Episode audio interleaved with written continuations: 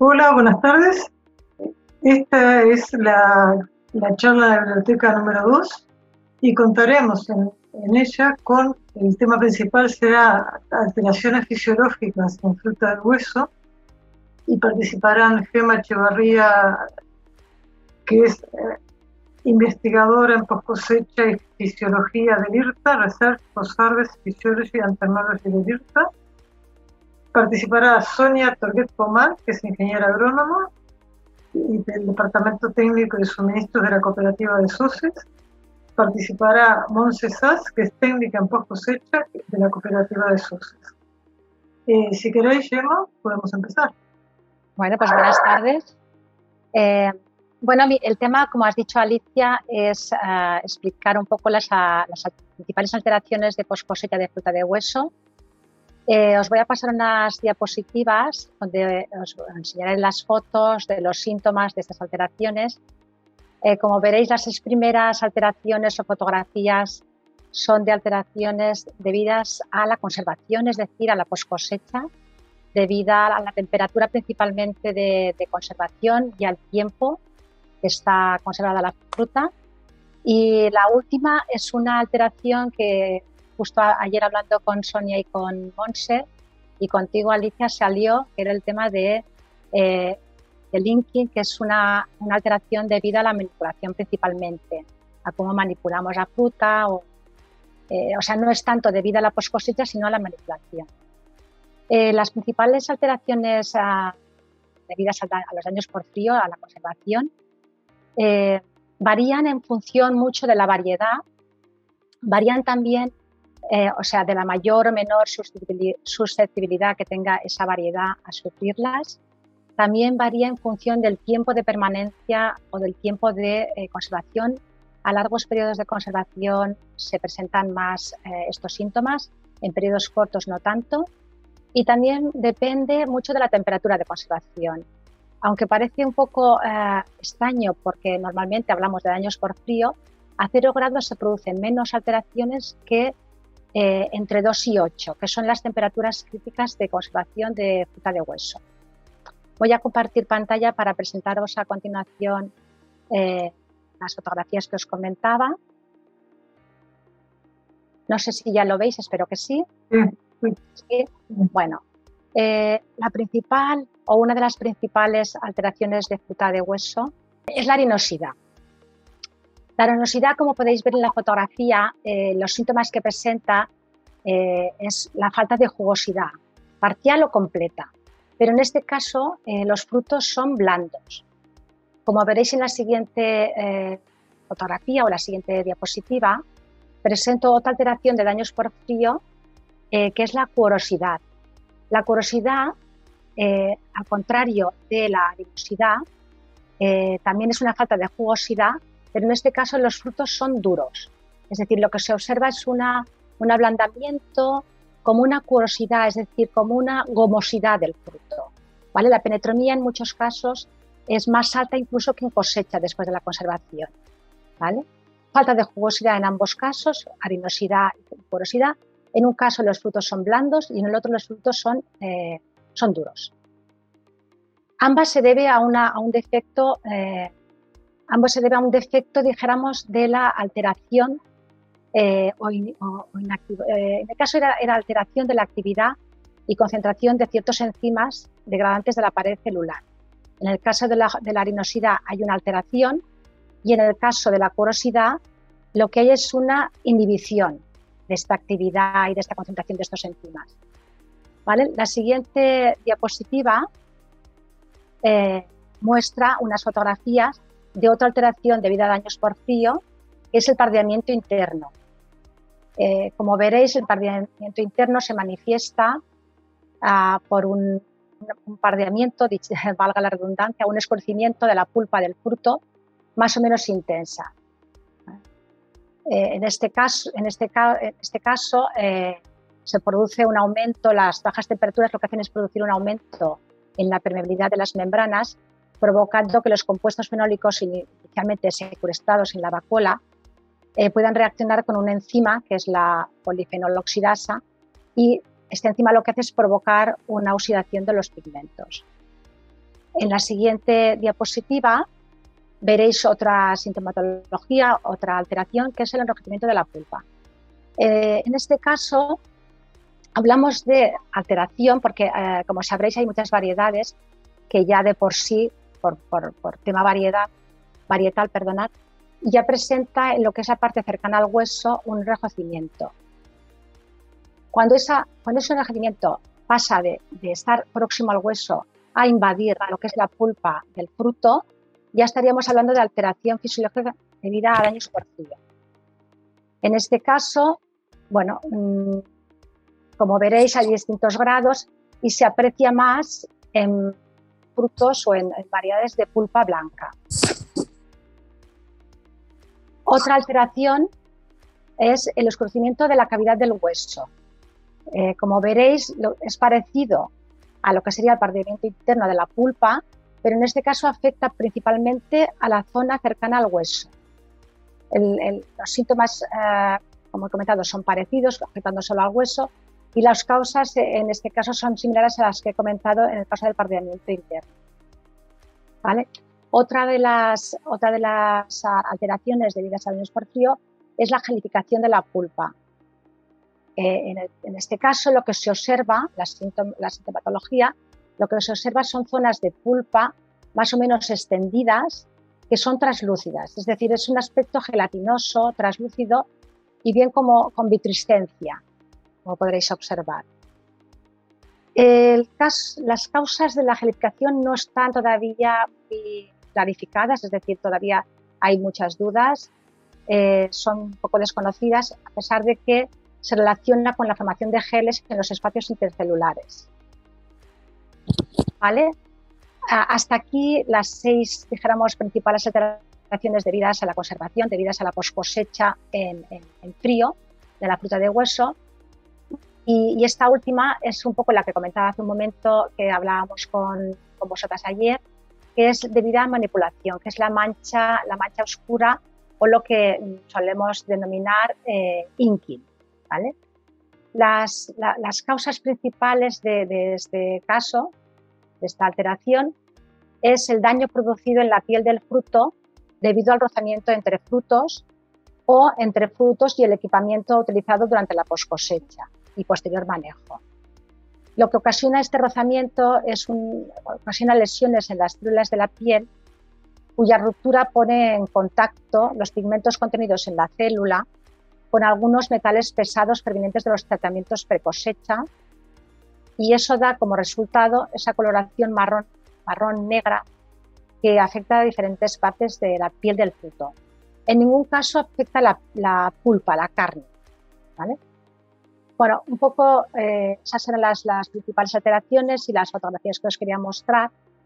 Como os he comentado, eh, se detectan sobre todo después de la conservación, pero no inmediatamente después de la conservación. Eso es un problema, porque se deben a la temperatura de conservación y al tiempo que permanece la fruta dentro, pero no lo detectamos justo a la salida de cámara, sino que se detecta a cabo de unos días de permanecer a, integrados, es decir, que sería un poco a cabo de unos días de que la fruta se está comercializando y por tanto llega, alcanza al consumidor.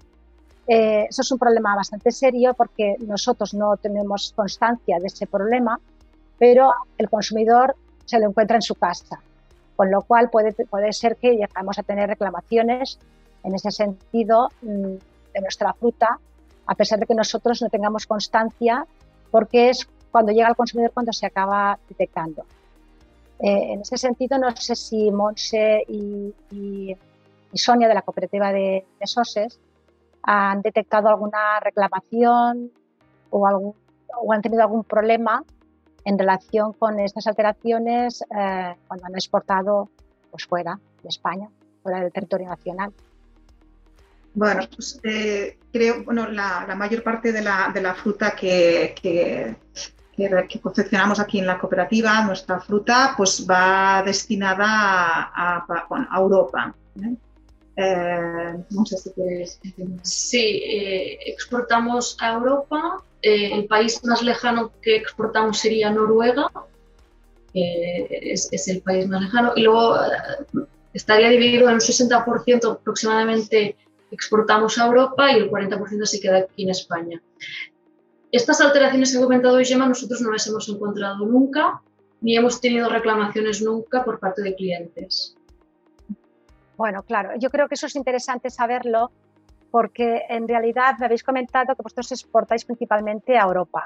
Entonces el tiempo, el tiempo de, de, de, de exportación o el tiempo que tarda desde la cosecha hasta llegar al consumidor no es muy largo y por tanto eh, probablemente eh, ya no las detectéis con mucha probabilidad porque la mayoría de las, de variedades que hemos analizado en un estudio que hemos llevado a cabo durante tres años consecutivos con 28, 29 variedades de, fruta de hueso, de, nectarinas y, y, melocotón, eh, las empezamos a detectar a partir de unos 14, en variedades muy sensibles a partir de unos 14 días y en variedades menos sensibles pues a partir de 21, 28 o más adelante. Es decir, yo creo que es importante también el tener una clasificación de las principales variedades que tenemos en nuestra zona para poder valorar cuáles tienen capacidad de ser exportadas a países más lejanos y cuáles no. Porque supongo que coincidiréis conmigo, Monse y, y, y Sonia, en que a lo mejor de momento no habéis tenido necesidad de exportar porque tenéis un mercado muy sólido en Europa, pero mm, yo creo que es importante también eh, tener en cuenta que nos pueden aparecer esas, estas alteraciones cuando exportamos más lejano, porque seguramente mm, estaréis de acuerdo que, es importante también tener la capacidad de poder conquistar eh, pues mercados que estén más o menos lejanos dependiendo de, de la, un poco de la, de la producción, de las necesidades que tengamos desde la producción. Eh, sí, sí, o sí, el, destino de la fruta, como más lejano sea, más pueden pasar estas, eh, alteraciones. Pero bueno, creemos que por ahora pues, la producción que hacemos, eh, el destino en Europa nos, sale bien. ¿eh? claro que sería una garantía pues, por tener variedades que pudiéramos destinarlas más lejos para abrir mercados nuevos. Sería interesante. Sí, Gemma, Quería, me gustaría comentar, yo creo que habéis hecho un trabajo magnífico, el IRTA con Prodeca, de clasificación de variedades, ¿no? Que en este momento hay un cuerpo de conocimientos eh, de, ¿no? de la capacidad de viajar, como lo llamáis, de las variedades. Sí, sí, sí, sí, exactamente. Eh, nosotros durante tres años, como comentaba antes, hemos llevado a cabo, junto con Prodeca y el Departamento de Agricultura de la Generalitat de Cataluña, un estudio de 28 variedades eh, para conocer un poco la capacidad, de, de, capacidad o potencial que tienen de conservación cada una de ellas. Y llegamos a hacer que está publicado un mapa de variedades y creo que también en tu revista va a aparecer también un resumen, de, de, un artículo resumen de los principales resultados con este mapa también. Y en el mapa se detectan los principales puertos de destino a nivel mundial y qué variedades de las que tenemos en nuestra zona son exportables y a qué puertos. Es decir, imagínate que tenemos una variedad que es sensible y que a los 14 días eh, ya se nos pardea o se nos vuelve harinosa en mayor o menor grado. Pues sabemos que esa variedad, si la tenemos plantada, no la vamos a arrancar, pero si sabemos hasta dónde podemos llegar con ella. Es decir, que no vamos a estirar más allá, porque si estiramos más allá, lo que nos puede pasar es que nos encontremos con, con quejas, con reclamaciones, con clientes insatisfechos porque la fruta no llega en condición. Eh, sin embargo, tenemos otras con un gran potencial de, de conservación que pueden ser mm, exportadas sin ningún problema hasta 42 días hemos evaluado nosotros. Hemos hecho un estudio que empezamos en los 14 días y semanalmente hasta 42 días evaluábamos toda la calidad, dijéramos calidad sensorial, calidad físico-química, eh, alteraciones, podredumbres, es decir, que es un estudio muy exhaustivo y en ese mapa aparece eh, cada una de las 28 eh, variedades analizadas y el potencial que tienen y hasta qué puertos pueden llegar, teniendo en cuenta no solo el potencial de conservación, sino también el tiempo que hay eh, previo desde que se cosecha, que a veces no es inmediato, que inmediatamente después de la cosecha no estamos exportando, sino que ha de pasar por, ha de pasar por una confección, ha de pasar por una aduana, ha de llegar al, al puerto, ¿vale? O sea, ese tiempo adicional y el tiempo adicional cuando llega en el puerto de destino hasta que es comercializada y llega a los supermercados está incorporado, está contado en, ese mapa. Es decir, no solamente el tiempo de potencial de conservación, sino, dijéramos, eh, incluido también todos los tiempos iniciales y, finales después cuando llega a puerto. Bueno, pues eh, Gemma, muchísimas gracias. Eh, no sé si queda, bueno, si queréis hacer algún comentario, los que estamos participando, por supuestísimo. Y, este, y si no, agradecerte, Gemma, muchísimo. Igualmente agradecer a Sonia y a Monse eh, haber compartido vuestra experiencia. ¿eh? Eh, pasamos a la segunda parte de esta segunda charla en la biblioteca, que va a estar a cargo de Enar Prieto. Enar Prieto lleva la jefatura del área de agronomía de cultivos de regadío en el CICITEX y nos va a contar las muchísimas cosas que hace su grupo de investigación. Eh, Enar, bienvenida y paso, la, primera diapositiva tuya. Eh, buenas tardes a todos. En primer lugar, dar las gracias por darme la oportunidad de participar y de que y dejarnos conocer un poquito más, que yo creo que muchas veces pues somos los grandes desconocidos. Eh, yo soy investigadora del Centro de Investigaciones Científicas y Tecnológicas de Extremadura, que es un centro de investigaciones eh, que se dedica principalmente a cultura, ganadería, recursos forestales y tecnología agroalimentaria. Como veis, estamos situados en varios puntos de Extremadura. Nuestros centros de investigación eh, están localizados en, tanto en Cáceres como en Badajoz. Y en concreto, yo soy coordinadora de, un área que se dedica a la agronomía de cultivos eh, hortofrutícolas y, tanto otros cultivos leñosos eh, en los regadíos. ¿no? Entonces, eh, nuestra organización, nosotros a día de hoy somos el área más grande que hay en el CICITEX y somos tan grandes porque la, la agricultura de regadío en Extremadura es especialmente importante. Entonces, nosotros nos organizamos en una serie de subgrupos en primer lugar, tenemos una organización vertical por cultivos. Tenemos un grupo que está especializado en fruticultura. Nos dedicamos a frutal de hueso, principalmente ciruelo japonés. También hemos trabajado en frutal de pepita. Ahora mismo no tenemos líneas abiertas en frutal de pepita porque ha habido un declive en cuanto a la importancia de este cultivo en Extremadura.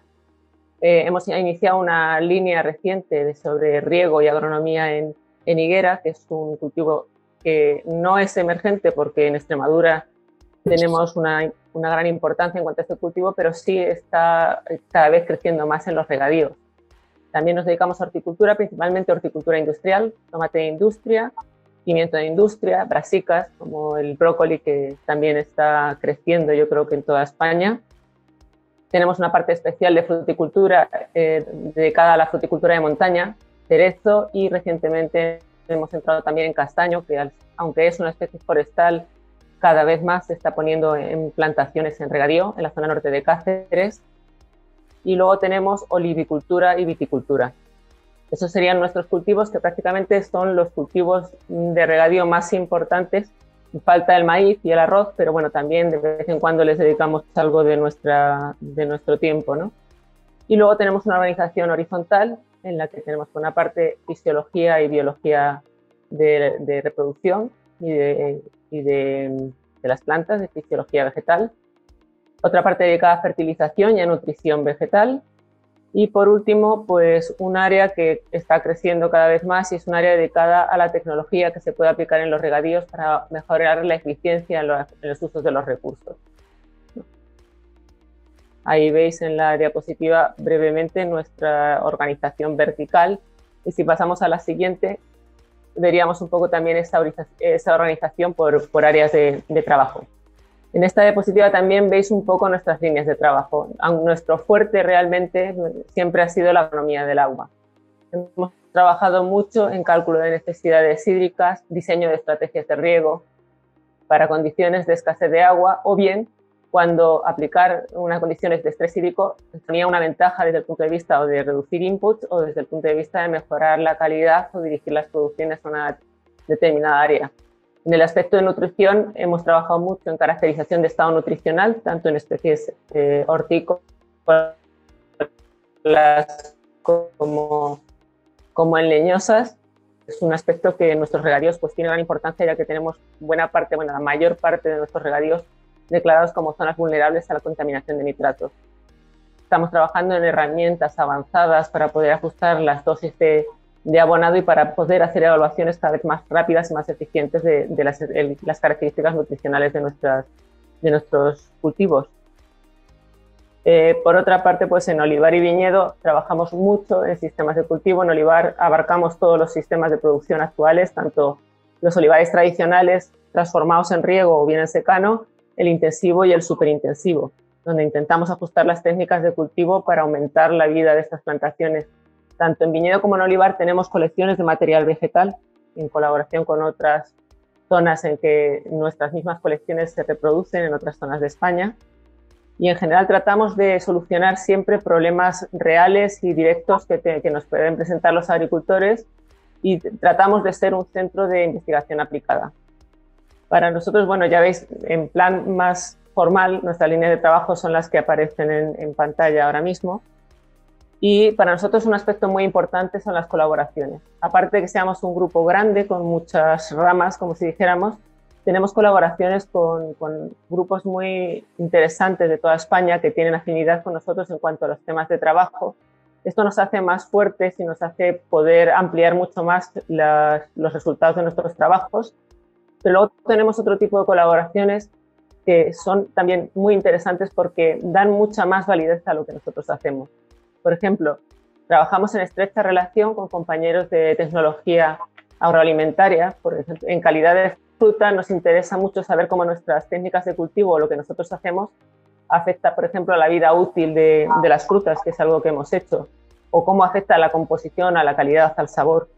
En el caso de la viticultura, cuando se dedica a la producción de vino, pues es obvio que necesitamos colaborar con enólogos y tenemos eh, prácticamente colaboraciones continuas con, con, enología para ver el efecto que tienen estos tratamientos sobre la calidad de los vinos. Y por otra parte, trabajamos también con expertos en, en aceites, ya que en olivicultura se ha visto que la técnica de cultivo afecta de una forma muy directa no solo la variedad, sino también la forma en cómo hacemos el cultivo, a la calidad del aceite, al enranciamiento, a la vida útil de ese aceite, al sabor. Todas esas cosas las incluimos dentro de nuestra cartera de, trabajo. Y luego, por otra parte, colaboramos también con gente que nos aporta una, especialización que nosotros no tenemos en cuanto al uso de tecnologías avanzadas. Colaboraciones muy estrechas con la Universidad de Extremadura, por ejemplo, para trabajar en inteligencia artificial, en, en, toda la minería de datos, que a día de hoy yo creo que está abriendo grandes posibilidades para la gestión de, la agricultura, tanto de regadío como de secano y en general. Un aspecto que también para nosotros es importante es cómo trabajamos. Nosotros trabajamos, somos como un buen centro de investigación que somos, tenemos una dedicación importante a la realización de proyectos de investigación. Pues yo creo que como un poco todos los investigadores que ahora estamos en marcha, hacemos proyectos regionales, proyectos nacionales, proyectos europeos. Tenemos también una actividad importante de formación no tenemos docencia, pero sí tenemos estudiantes en prácticas, formamos doctores, eh, colaboramos en trabajos de máster, trabajos de grado, eh, formación académica y luego también tenemos una obligación, ya no digo que es una vocación, sino que es una obligación de transferir lo que hacemos.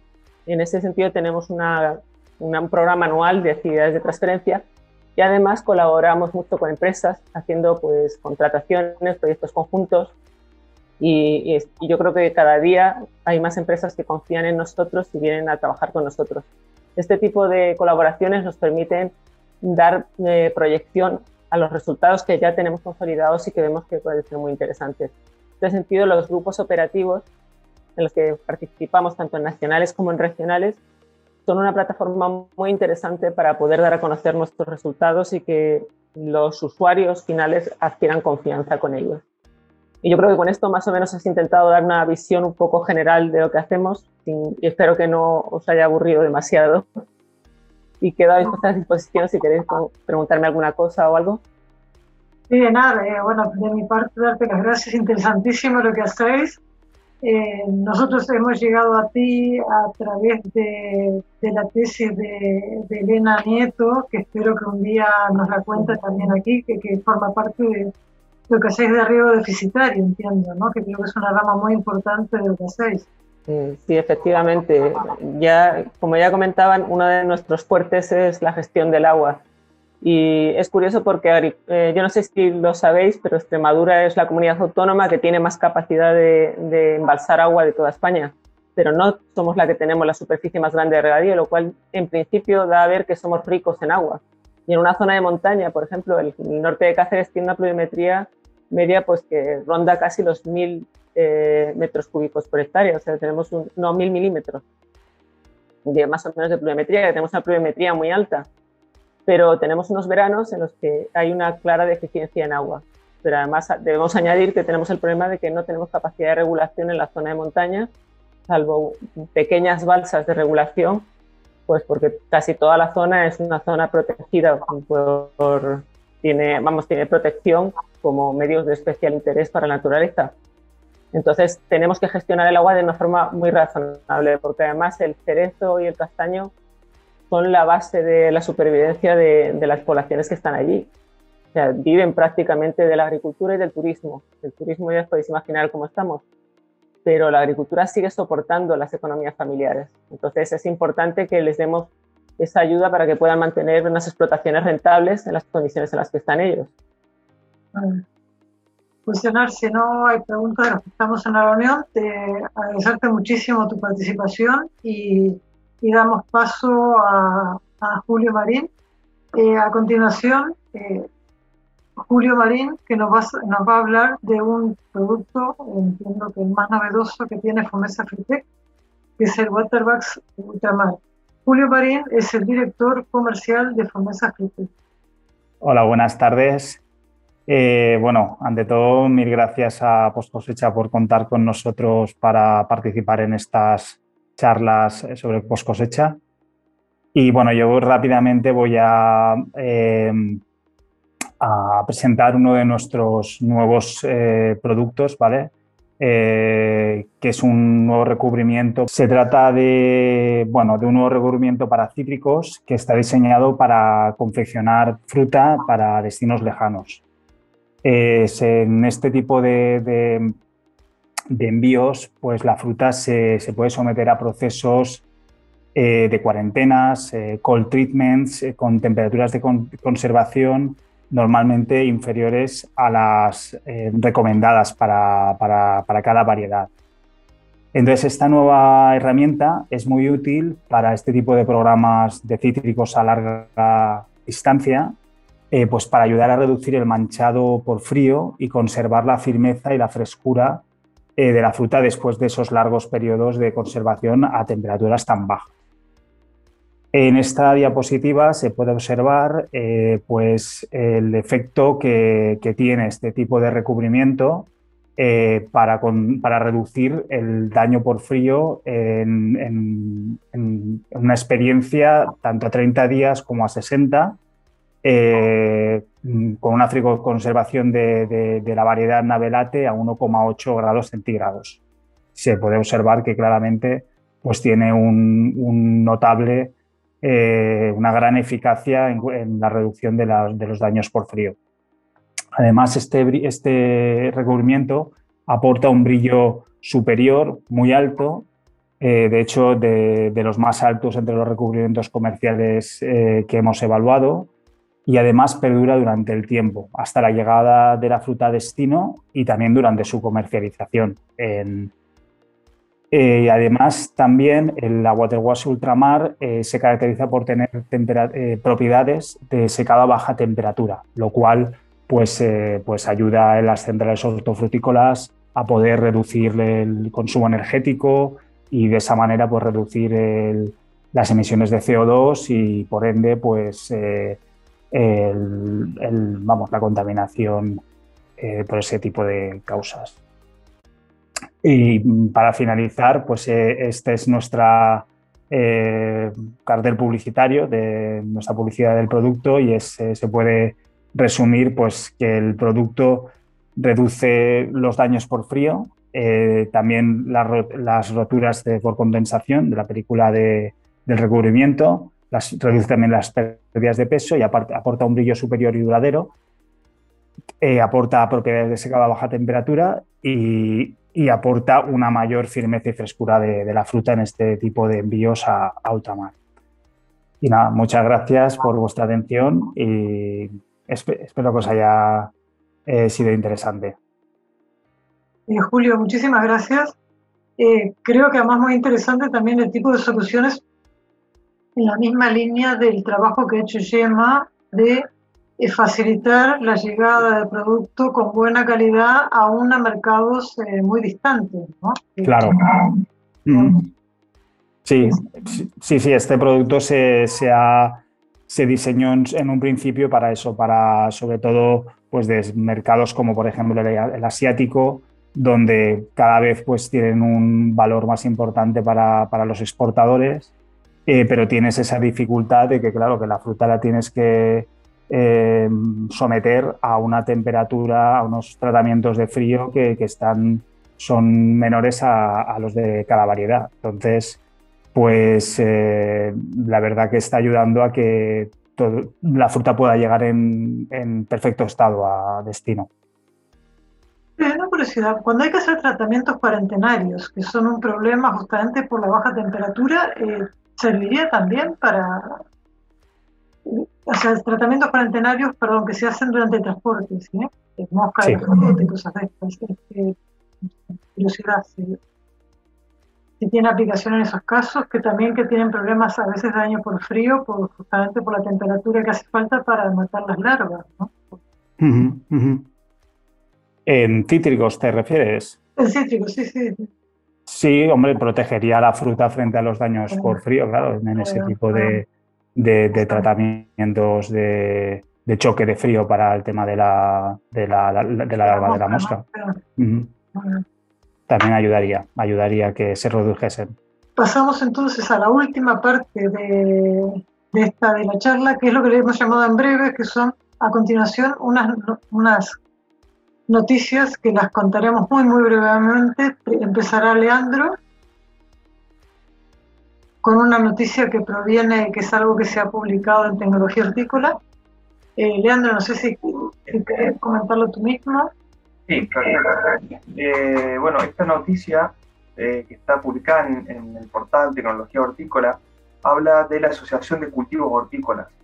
es un ensayo que se ha realizado por investigadores de la Universidad Politécnica de Cartagena, un ensayo que lleva más de tres años en los cuales eh, bueno, han comprobado que la asociación de cultivos, ya sea eh, cultivos invernales como cultivos estivales, eh, ofrece beneficios, beneficios ya sea en el rendimiento de algunos de esos cultivos, como así también otro tipo de beneficios. En particular, lo que hacen aquí es intercambiar en, en, invierno brócoli con, con habas y eh, en verano melón con judías. Entonces, se ha observado que el melón de verano, en comparación con el monocultivo de melón, obtiene un mayor rendimiento, al mismo tiempo que en general se ha observado un aumento en la fertilidad del suelo, eh, mayormente eh, un aumento en los niveles de nitrógeno y fósforo, y fósforo relacionado, por supuesto, a la fijación biológica que realizan las leguminosas y también eh, se ha observado una eh, disminución en el uso de fertilizantes y de fitosanitarios eh, en general en todo este cultivo. Eso sería básicamente la explicación resumida de, lo, que, de lo que trata este proyecto, que está, está enmarcado en el nombre de Asocia Orti, así se llama el proyecto que lleva adelante estos ensayos. Bueno, gracias, Leandro. Paso, esta se la cuento yo un poco.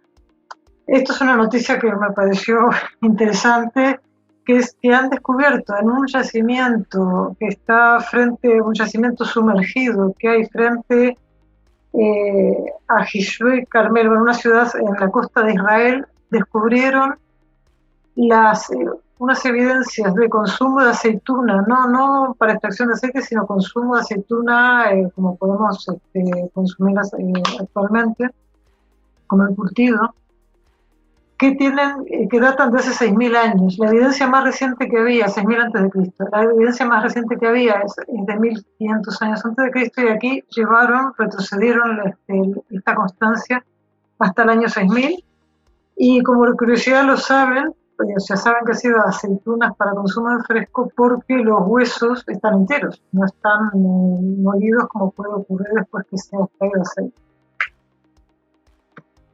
Eh, otra información que, bueno, no te voy ahora ya de índole más práctica, ¿sí? otra información que nos ha parecido interesante contarles en estas charlas, en estas en breves, es un ensayo que se hizo en Chile con cerezos protegidos con plástico con dos formatos. ¿sí? Por un lado es túneles, macro túneles, y por otro lado son techos a dos aguas, como muestra la imagen. Entonces, lo que se ha probado, eh, lo que las conclusiones del ensayo son que la fruta mostró mayor tamaño y dulzor en ambas cubiertas, pero menor firmeza. El color de la fruta no se había afectado y el macrotúnel generó el mayor adelanto de la floración y de la cosecha en ambas zonas. Este es un artículo que publica la revista Fruticultura en, su último número. Y pasamos a continuación a la, a la última pequeña noticia de esto, que es un curso en la Universidad de Almería. Hacen un curso internacional sobre cultivo sin suelo y cultivo hidropónico. Y os contamos esto porque esta semana hemos recibido una llamada de una persona que estaba interesada en hacer un curso, lo que nos llevó a, no, no, no, no conocía este curso, nos llevó a, a, ver quién estaba haciendo un curso de este tipo. Es un curso que empieza en junio, eh, perdón, perdón, desde el 5 al 30 de julio. Está coordinado por el profesor Miguel Bastarazo, como digo, de la Universidad de Almería. Bueno, tiene sus precios, incluyen alojamiento, pero bueno, si alguien interesa, aquí está. Y nada más por esta sesión, muchísimas gracias a todos los participantes y bueno, esperamos que sea de interés para quienes quieran escucharlo o ver el vídeo eh, esta, digamos, toda esta información, más información adicional, como por ejemplo el trabajo que comentaba Gemma Echevarría de evaluación de las variedades, eh, más eh, enlaces a lo que ha comentado Julio Marín, más enlaces a lo que hace CICITEX, estará todo disponible en la noticia sobre esta, esta charla, esta segunda charla en biblioteca, que estará en un par de días en el blog de Biblioteca de Horticultura, que será cuando tengamos editado el vídeo y cuando tengamos editado el podcast. Lo dicho, hasta luego. Hasta la próxima charla, que será el próximo martes a las 4 de la tarde. Luego, gracias. Vale, muchas gracias. Gracias. Gracias. Hasta la próxima. Gracias. Chao, chao.